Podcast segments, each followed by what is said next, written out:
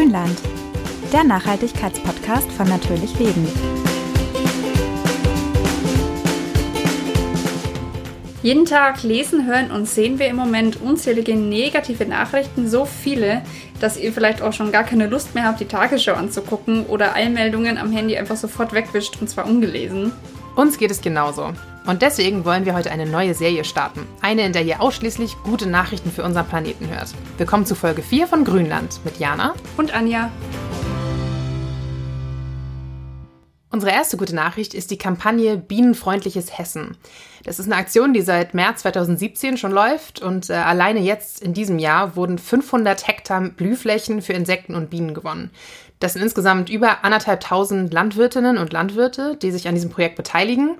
Und insgesamt stehen jetzt schon über 5000 Hektar Nahrung für die fleißigen Lebewesen zur Verfügung. Das sind insgesamt rund 7000 Fußballfelder.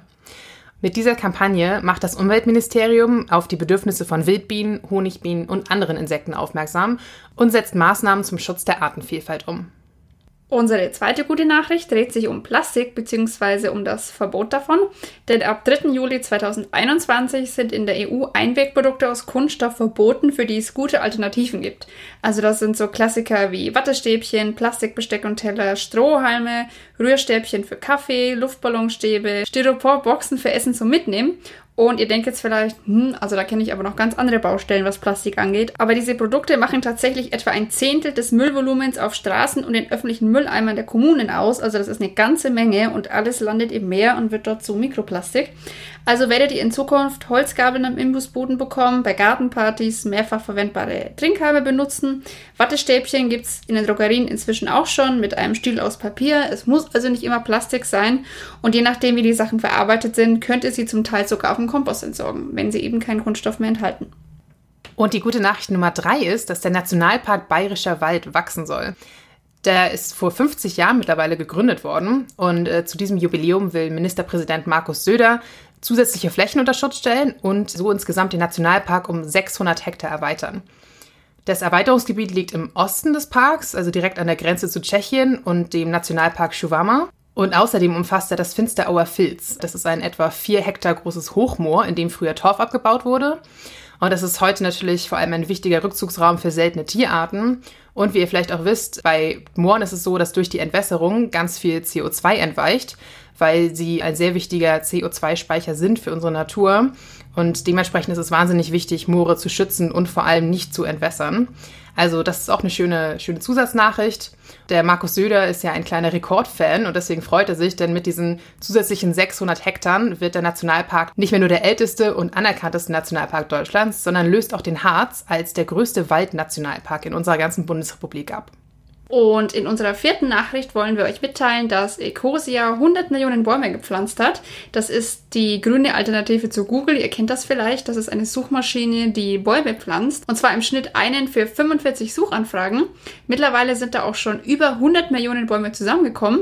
Und Ecosia ist der größte Pflanzer einheimischer Baumarten weltweit. Die wurden vor gut zehn Jahren gegründet und es ist inzwischen eine globale Bewegung. Bäume neutralisieren CO2, bieten Lebensraum für bedrohte Tierarten, sorgen für gesunde Flüsse, mehr Artenvielfalt und fruchtbaren Boden, sind also unverzichtbar. Und wenn man dann mal eben schnell was in die Suchmaschine haut, tut man gleich noch was Gutes für die Umwelt, also ganz super.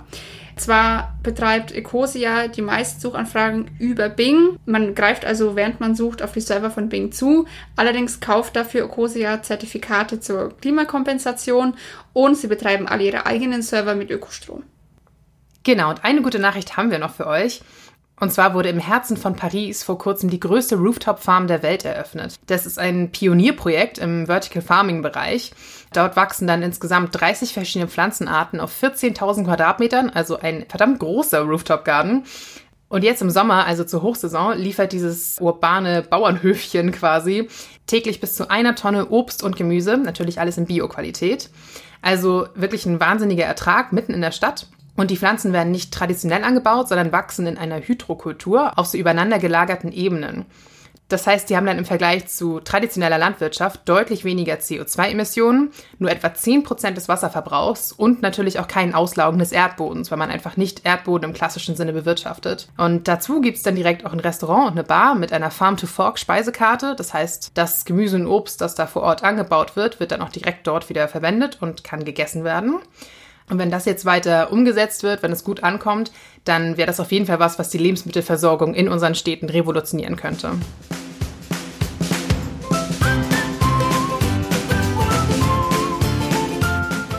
Und wenn ihr auch noch gute Nachrichten für uns habt, dann lasst uns doch einen Kommentar da, entweder per Mail oder auch auf unserem Instagram-Account. Und vielleicht schafft es auch eine eurer Nachrichten in unsere nächste Folge. Genau, und bis dahin hoffen wir, dass ihr uns weiterhin treu bleibt, unsere Folgen hört und natürlich unseren Podcast abonniert. Und dann hören wir uns hoffentlich nächste Woche wieder. Macht's gut!